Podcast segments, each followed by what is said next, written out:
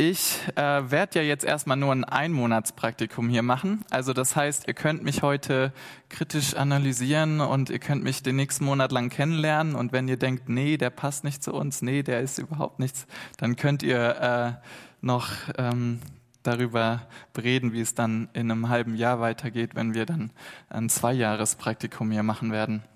Hoffentlich. Ja, und ich darf euch kennenlernen. Darauf freue ich mich sehr. Ich freue mich sehr darauf, euch kennenzulernen. Äh, am Freitag war ich schon mit beim Dönerabend. Das hat mir sehr, sehr gut gefallen, äh, die Leute dort kennenzulernen. Und ihr seid, ihr scheint mir alle ziemlich freundlich und nett zu sein. Das finde ich gut. Ja. Okay, ähm, ich habe gehört, ihr habt vor ein paar Monaten, glaube ich, äh, den Film Wunder gesehen bei Kino und Kirche oder ein paar von euch vielleicht. Ähm, und vielleicht haben ein paar von euch den Film noch außerhalb von Wunder und Kirche gesehen. Darf ich kurz wissen, wie viele den Film Wunder kennen? Der ist Anfang 2018 rausgekommen. Okay, so ein paar. Ja, in dem Film geht es um einen Jungen namens Orgi. Der hat seit seiner Geburt eine starke Gesichtsdeformation und hat deswegen Atembeschwerden, muss operiert werden im Gesicht und bekommt deswegen sehr viele Narben im Gesicht. Sieht ähm, ja nach menschlichen Maßstäben entstellt und ja ähm, schwierig aus. Und seine Eltern haben sich deswegen dazu entschieden, ihn nicht in die Schule zu schicken. Aber später, als er dann in die fünfte Klasse kommen sollte, haben dann seine Eltern gesagt, okay, jetzt wagen wir das doch mal, ihn in die Schule zu schicken.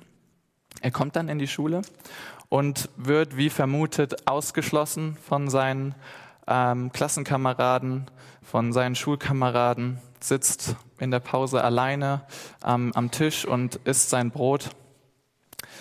Und jetzt kommt die Szene, auf die ich hinaus will und mit der ich die Predigt so ein bisschen einleiten will. Und zwar sitzt Orgi mal wieder alleine in, in der Pause auf, an seinem Tisch, isst sein Brot alle haben ihre Klicken, äh, es ist viel los, aber er ist ganz alleine. Und einer seiner Klassenkameraden sieht das wieder und entscheidet sich dann, zu ihm zu gehen. Er entscheidet sich, seine eigene Clique zu verlassen und sich zu Orgi zu setzen.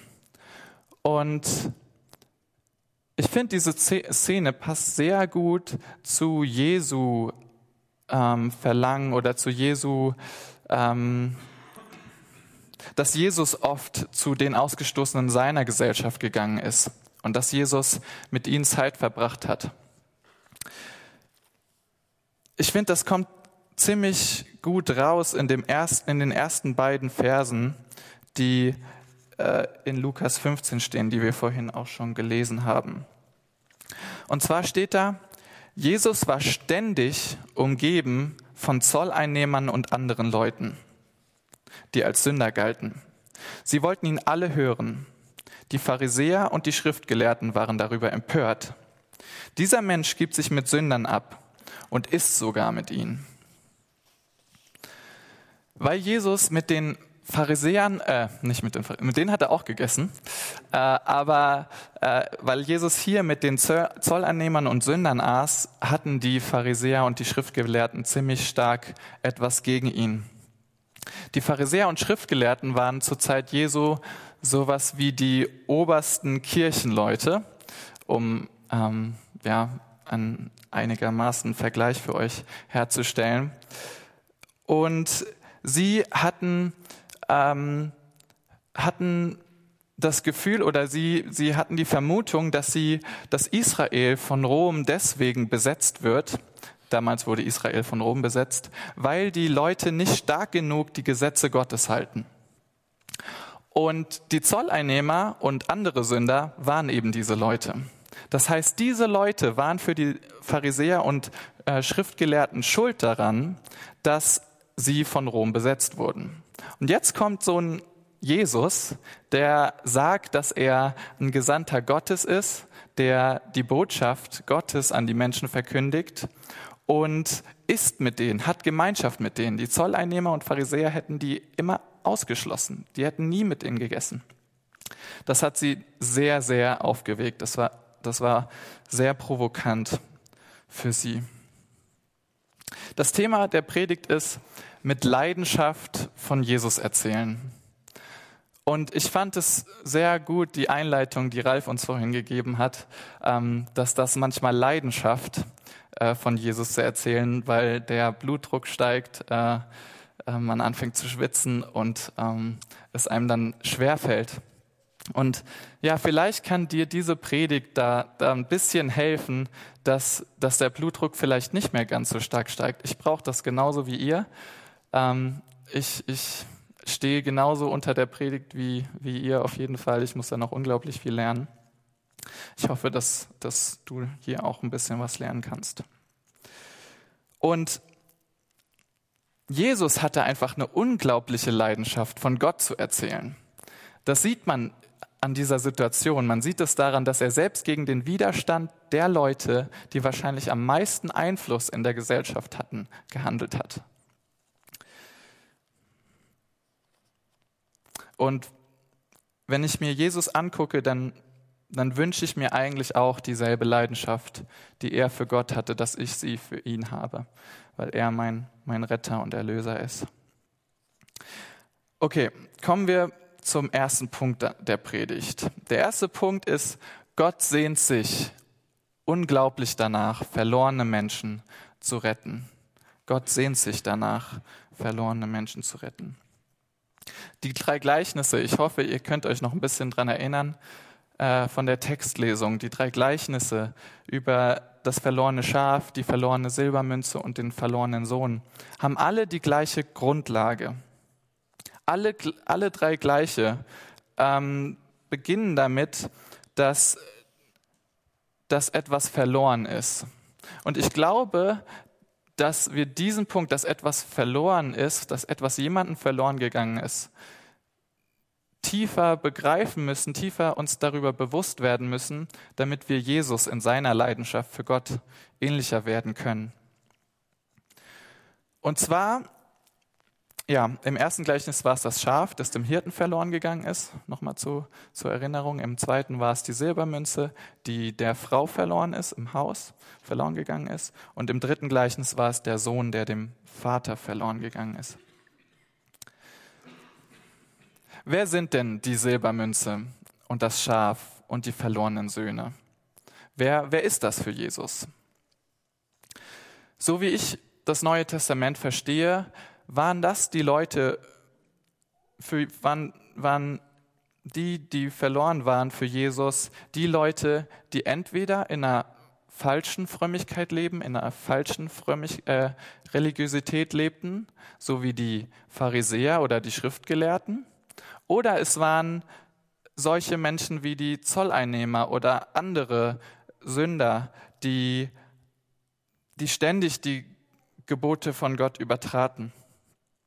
Aber das allerwichtigste Kriterium für Jesus war, ob jemand für ihn als verloren galt oder nicht, war, ob sie, ob die Leute ihn angenommen haben, weil er der von Gott, Gott Gesandte war. In Lukas 12, Vers 8 sagt Jesus über sich selber, wer sich vor den Menschen zu mir bekennt, zu dem wird sich auch der Menschensohn vor den Engeln Gottes bekennen. Wer mich aber vor den Menschen verleugnet, der wird auch vor den Engeln Gottes verleugnet werden. Also Jesus ging es auch sehr stark darum, äh, dass die Leute ihn annahmen als Sohn Gottes. Und das Gleiche gilt auch heute noch. Heute sind wir genau im gleichen Zeitalter wie, wie damals die Menschen. Auch heute gilt, die Leute, die, die nicht mit Jesus unterwegs sind, die, die sich noch nicht, die noch nicht ihm vertrauen, das sind die verlorenen Söhne, die verlorenen Schafe und die verlorenen Silbermünzen von, von heute. Wir alle waren mal oder sind verlorene Söhne oder Töchter. Und wir, wir, die meisten von uns haben, haben Gott so ähnlich wie der Sohn aus dem Gleichnis Gott quasi für tot erklärt, ihren Vater für tot erklärt. Der Sohn wollte ja sein Erbe ausgezahlt bekommen. Das ist wie, als ob er den Vater für tot erklärt. Und in Vers 13 steht, Wenige Tage später hatte der jüngere Sohn seinen ganzen Anteil verkauft und zog mit dem Erlös in ein fernes Land. Es heißt, dass er in ein fernes Land zog, ganz weit weg von seinem Vater, so weit wie möglich, weil er nichts mehr mit ihm zu tun haben wollte. Sind wir Menschen nicht auch so ähnlich wie der verlorene Sohn, dass wir eigentlich alles, was wir haben, unseren Körper, unser, unsere Gehirnmasse, unser, unsere Augen, alles, unsere Luft zum Atmen, von unserem Vater haben, von unserem Vater im Himmel, und dass wir dann weggelaufen sind von ihm, nichts mit ihm zu tun haben wollten? Und jetzt versetzt euch doch, doch mal in die Lage des Vaters. Wenn, wenn ihr einen Sohn oder eine Tochter haben würdet, oder wenn ihr einen habt und ihr euch vorstellt, dass diese, dass dein Sohn oder deine Tochter weit wegzieht von euch, weil er euch hasst, weil er euch nicht mag, weil er nichts mehr mit euch zu tun haben will, wie würdet ihr euch dann fühlen? Ich glaube, Jesus benutzt dieses Bild, was so voller Emotionen ist, ähm, um, um den Leuten zu zeigen, was Gottes Gefühle darüber sind, wenn, wenn Menschen weit weg von ihm sind. Und aus, aus, aus diesem Gefühl, aus, aus dieser Verlorenheit der, der Menschen sprießt aus Gott eine Sehnsucht danach, verlorene Menschen wiederzugewinnen. Gott hat eine unglaubliche Sehnsucht danach, die Leute, die, die du kennst oder dich wiederzugewinnen. Gott hat eine unglaubliche Sehnsucht danach, deinen Nachbarn wiederzugewinnen, deine Arbeitskollegen oder wenn du studierst, deine Studienkollegen oder eine Ausbildung machst. Er hat eine unglaubliche Sehnsucht, den Bettler, den du immer mal wieder vielleicht an der Straße triffst, wiederzugewinnen und mit ihm eine Beziehung zu haben. Er hat eine Sehnsucht danach, die Leute aus deinem Sportverein, den Kassierer bei Aldi oder Rewe oder Penny oder wo auch immer du einkaufst, äh, wiederzugewinnen. Sie alle ähm, können eventuell verlorene Söhne und Töchter sein. Und ich glaube, für den Großteil von Bremen trifft, trifft das zu. Und die Frage ist, und die stelle ich an mich wie an euch, haben wir diesen Punkt verinnerlicht? Haben wir das verstanden? haben wir begriffen und, und geht es uns mehrmals an, am Tag durch den Kopf, diese Menschen, die brauchen Jesus, die brauchen ähm, Rettung. Und Gott, Gott möchte sie wiedergewinnen. Gott hat eine Sehnsucht danach. Ich glaube, wenn wir diesen Punkt verstehen, dann entsprießt in uns vielleicht auch eine größere Sehnsucht, die unseren Blutdruck und unsere Schweißausbrüche vielleicht ein bisschen reduziert.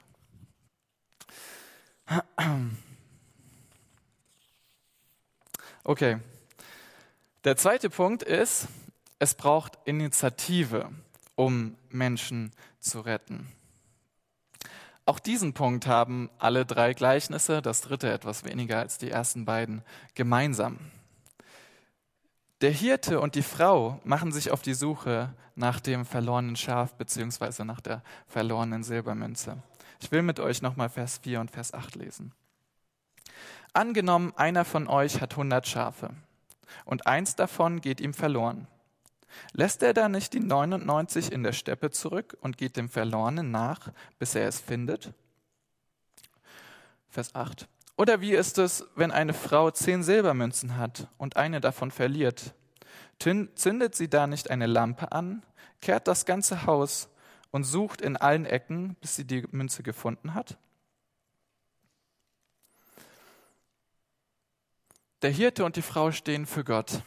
Und das zeigt, dass Gott nicht einfach passiv ist, wenn er sich danach sehnt, dass Leute wieder zurück zu ihm kommen. Er sitzt nicht einfach irgendwo im Himmel auf einem Stuhl äh, und wartet darauf, bis, bis die Menschen eine Leiter bauen, um, um zu ihm hinaufzuklettern, metaphorisch gesprochen. Er macht sich auf den Weg.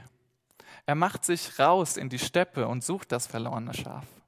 Er, er kehrt das Haus, er stellt alles auf den Kopf, um die wertvolle Silbermünze wiederzugewinnen. Lass uns mal aus den Gleichnissen einen, Tritt, einen Schritt rausgehen, zurücktreten. Wie hat sich denn Gott in Zeit und Raum, in unserer Geschichte auf die Suche gemacht? Dafür will ich mich nochmal in die Situation hineinversetzen, in, die, in der Jesus diese drei Gleichnisse predigt oder erzählt. Jesus war wahrscheinlich, er war unterwegs mit, mit vielen Leuten, zumindest ist das in Lukas 14 ein Kapitel vorher so. Und dann wurde er oft immer wieder von Leuten auch eingeladen zum Essen. Und diesmal war es wieder so, dass ihn ein sogenannter Sünder einlädt zum Essen. Und er nimmt die Einladung natürlich an und sagt, ja, gerne, ich will, will mit euch essen. Dann essen sie zusammen, haben Spaß, ähm, reden miteinander. Jesus erzählt wahrscheinlich noch ein paar mehr Gleichnisse ähm, und, und ist bei den Leuten und hat Gemeinschaft mit ihnen. Die Pharisäer haben ein Auge auf Jesus. Sie stehen vielleicht draußen vor der Tür und beobachten das Geschehen. Sie beobachten Jesus kritisch und warten darauf, dass er rauskommt. Dann kommt Jesus raus aus der Tür. So stelle ich mir zumindest die Situation ein bisschen vor. Ich weiß nicht, ob es genauso passiert ist. Und die Pharisäer sagen, als er rauskommt, dieser Mensch gibt sich mit Sündern ab und isst mit Zolleinnehmern. Und jetzt erzählt Jesus diese drei Gleichnisse, um den Pharisäern etwas deutlich zu machen. Und damit lässt Jesus eine Riesenbombe platzen vor den Pharisäern. Und das, was die Pharisäer vielleicht am krassesten aufgeregt haben muss über die Gleichnisse, war, war folgendes. Jesus erzählt diese Gleichnisse, wo Gott derjenige ist, der nach Sündern sucht, wo der Hirte der für Gott steht und die, verloren, äh, die Frau, die für Gott steht und der Vater, der für Gott steht, ähm, nach Verlorenen sucht.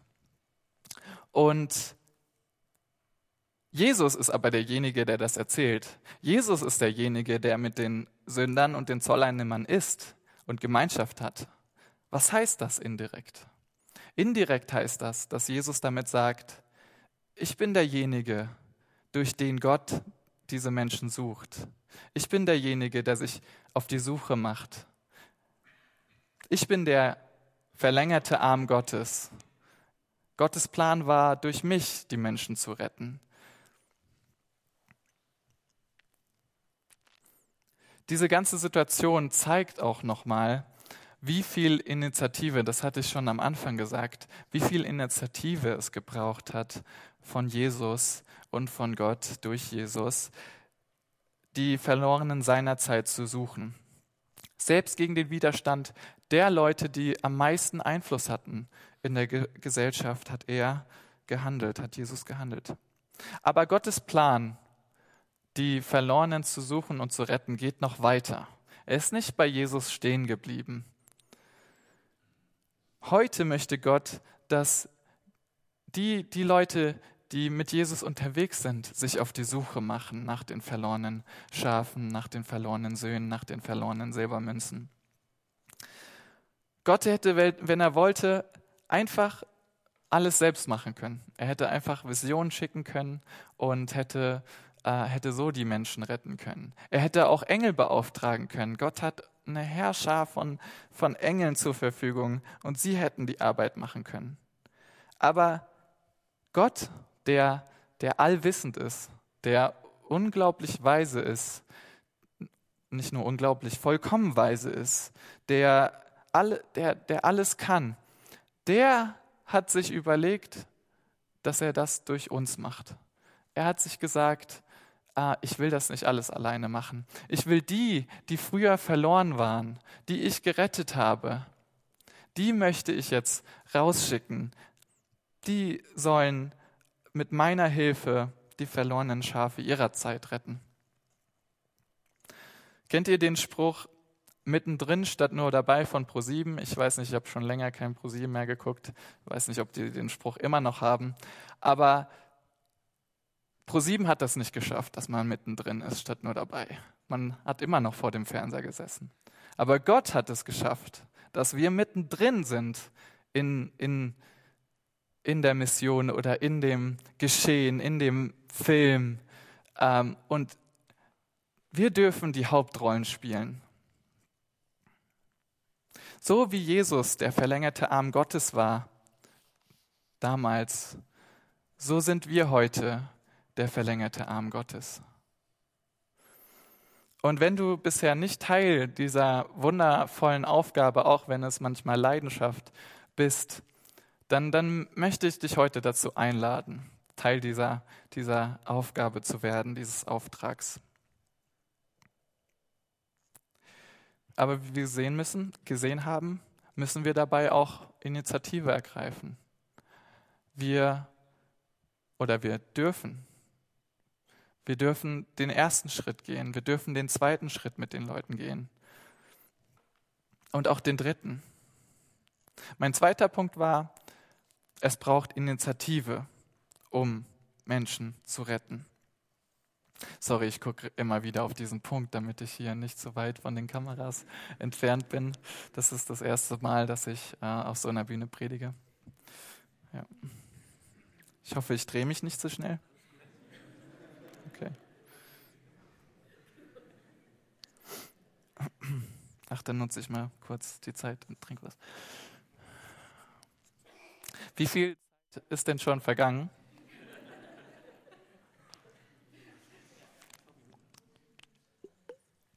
Gut. Ich bin bei einem Viertel angelangt. Nein. Okay.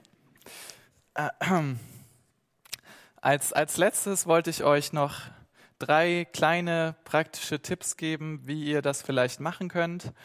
Ähm, vielleicht helfen sie euch, vielleicht nicht, vielleicht wahrscheinlich wisst ihr die auch schon alle und ihr ähm, könnt sie euch so einfach nur noch mal in Erinnerung rufen. Wie können wir diese Aufgabe heute erfüllen?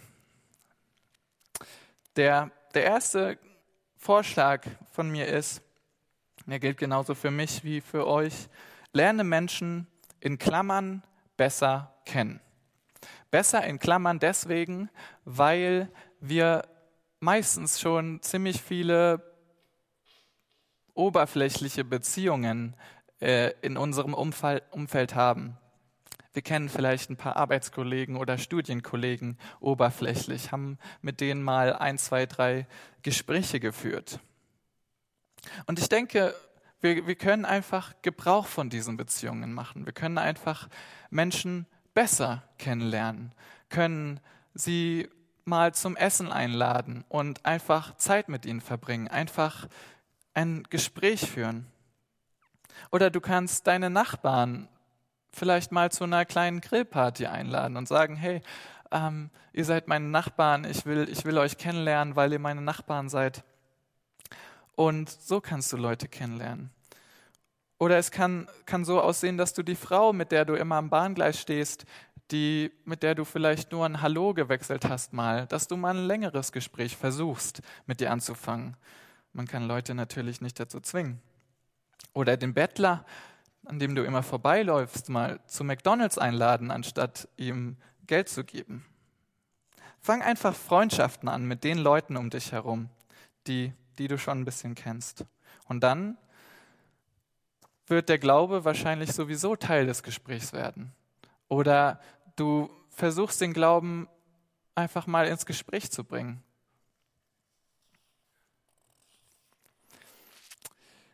Die Gefahr dabei ist allerdings, und das ist, das ist meine, meine zweite Sache, ähm, dass Menschen zu, ich weiß nicht, ob ihr den Begriff kennt, Missionsobjekten werden dass man sie nur noch als Leute sieht, man, wo man einfach seine Botschaft hinterlassen muss, wo man das Evangelium hinterlassen muss und dann kann man wieder ähm, abziehen. Man kann sie einfach wieder äh, in Ruhe lassen. Und ich habe ich hab den Fehler mal gemacht. Ich weiß nicht, wie es dir damit geht, aber, aber bei mir ist es zumindest eine Gefahr, dass ich das mache. Äh, ich habe den Fehler vor ungefähr eineinhalb Jahren ähm, gemacht, dass ich jemanden so ein bisschen wie, wie ein Missionsobjekt behandelt habe. Und zwar habe ich jemanden kennengelernt. Relativ schnell sind wir auch ins Gespräch über den Glauben gekommen. Es hat sich, Entschuldigung, es hat sich herausgestellt, dass er ein Zeuge Jehovas ist. Und zu dem Zeitpunkt war er aber relativ enttäuscht vom Glauben, den er bei den Zeugen Jehovas kennengelernt hat. Ein paar Monate später habe ich ihn dann zufällig nochmal getroffen, als ich auf dem Weg zur Uni war. Und dann habe ich gedacht, okay, äh, egal, auch wenn ich zu spät komme, ich gehe einfach mal mit ihm noch ein paar Schritte mit zu seiner Uni. Wir waren nicht am selben Standort und habe einfach ihn gefragt, wie es ihm so geht, was er so macht. Und am Ende des Gesprächs habe ich ihn dann gefragt, ob ich mal, äh, ob wir uns mal einfach so treffen wollen. Und er meinte ja, sehr gerne, aber er will mit mir nicht über Glauben reden. Er will, ja, er will dieses Thema beiseite lassen. Er wusste, dass ich gerne drüber rede. Und ich habe ihm dann gesagt, okay, dann können wir uns nicht treffen. Und das war nicht gut. Äh, da habe ich ihn auf jeden Fall eher als Missionsobjekt behandelt, als, jen, als einen Menschen, der im Ebenbild Gottes geschaffen ist, genau wie wir, wie, wie alle Menschen vom, vom, im Ebenbild Gottes geschaffen sind. Ähm, ich habe ihn nicht so behandelt. Und ich bereue diesen Fehler sehr. Ich hätte einfach seine Aussage nicht, nicht als Verbot über Jesus zu reden verstehen sollen, sondern einfach als Ausdruck seiner Enttäuschung von dem Gott, den er bei den Zeugen Jehovas kennengelernt hat. Ja, Gott liebt jeden von uns. Gott liebt jeden Menschen. Ich habe es eben schon gesagt, jeder Mensch ist ein Ebenbild Gottes. Und deswegen ist es eine Ehre, es ist eine wirkliche Ehre, Menschen zu, kennenzulernen, egal wen. Und deswegen sind Menschen keine Missionsobjekte. Okay, mein, meine dritte Sache, die ich äh, vielleicht noch reinbringen kann, ist, dass wir nicht vergessen sollten und ich nicht vergessen sollte, dass wir selber mal verlorene Schafe waren oder verlorene Schafe sind, dass wir, bevor wir angefangen haben, andere verlorene Schafe zu suchen. Wir sind nicht der Retter der Welt. Jesus ist der Retter der Welt. Jesus ist derjenige, der uns von unseren Sünden befreit hat, der uns von unseren falschen Ansichten immer noch befreit. Er ist unglaublich gnädig mit uns, unser ganzes Leben lang. Er, er muss gnädig sein mit uns, sonst wird das nichts. Und genauso sollten wir auch mit anderen Menschen einfach gnädig und vergebungsbereit sein. Äh, wenn, wenn wir Leuten begegnen, die total andere Ansichten haben wie wir, dann sollten wir sie nicht dafür sofort verurteilen, weil wir selber mal diese Ansichten hatten oder haben. Christen sind Bettler, die anderen Bettlern sagen, wo es etwas zu essen gibt. Der Spruch fasst das, finde ich, ganz gut zusammen. Aber am Ende ist, glaube ich, das Allerwichtigste, diese, diese praktischen Sachen, die sind gut, die haben mir geholfen, aber am Ende ist, glaube ich, das Allerwichtigste, dass Jesus in uns ein Feuer entfacht für die Menschen um uns herum. Dass, dass wir die Sehnsucht bekommen, die, die Gott hat für verlorene Menschen. Und ich glaube, wenn, wenn dieses Feuer in uns brennt, diese Sehnsucht in uns brennt, dann werden uns auch praktische Dinge einfallen, wie wir mit Leuten ins Gespräch kommen können, wie wir äh, sie auf Jesus hinweisen können, den Retter der Welt. Aber vielleicht vertraust du Jesus auch noch gar nicht. Vielleicht äh, willst du dich ja gar, willst du gar nicht anderen Leuten von Jesus erzählen. Dann, dann hoffe ich, dass in dieser Predigt dir ein bisschen mehr bewusst geworden ist, dass Jesus dich liebt, dass Jesus ein guter Hirte ist, der sich auf die Suche nach dir gemacht hat, der sich um dich bemüht, der dich wieder zur Herde zurückführen möchte. Vielleicht hast du auch aus dem Gleichnis, es ist jetzt schon sehr lange her, dass wir das gelesen haben, aber das Gleichnis vom verlorenen Sohn, da hat der Sohn sich dazu entschieden, zurück zum Vater zu kommen. Vielleicht hast du auch erkannt, dass du alles, was du hast, eigentlich von deinem Vater im Himmel hast und dass du heute zurück zu ihm kommen solltest. Wenn das so ist, dann, dann lade ich dich ein, zu Jesus zu beten. Bitte ihn um die Vergebung deiner Fehler, um, um die Fehler, die du in deinem Leben gemacht hast, und er wird dich annehmen. Und ich lade dich auch dazu ein, mit anderen Christen, egal ob es aus dieser Gemeinde ist oder aus einer anderen Gemeinde, zu reden über deine Gedanken und dich zu öffnen. Und sie können dir vielleicht dann helfen, was ist, was ist jetzt der nächste Schritt für mich. Okay, ich wiederhole nochmal einfach die Punkte der Predigt, damit sie vielleicht ein bisschen besser hängen bleiben können. Das, die ganze Predigt stand unter dem Thema mit Leidenschaft von Jesus erzählen. Dann war der erste Punkt, Gott sehnt sich danach, verlorene Menschen zu retten. Der zweite Punkt war, es braucht Initiative, um Menschen zu retten. Und als drittes habe ich versucht, euch noch drei praktische Tipps mitzugeben. Erstens, lerne Menschen in Klammern besser kennen. Zweitens, Menschen sind keine Missionsobjekte. Und drittens, gnädig und vergebungsbereit sein. Ich will euch dazu einladen, wenn ihr mögt, mit euch mit uns, mit mir aufzustehen und zu beten.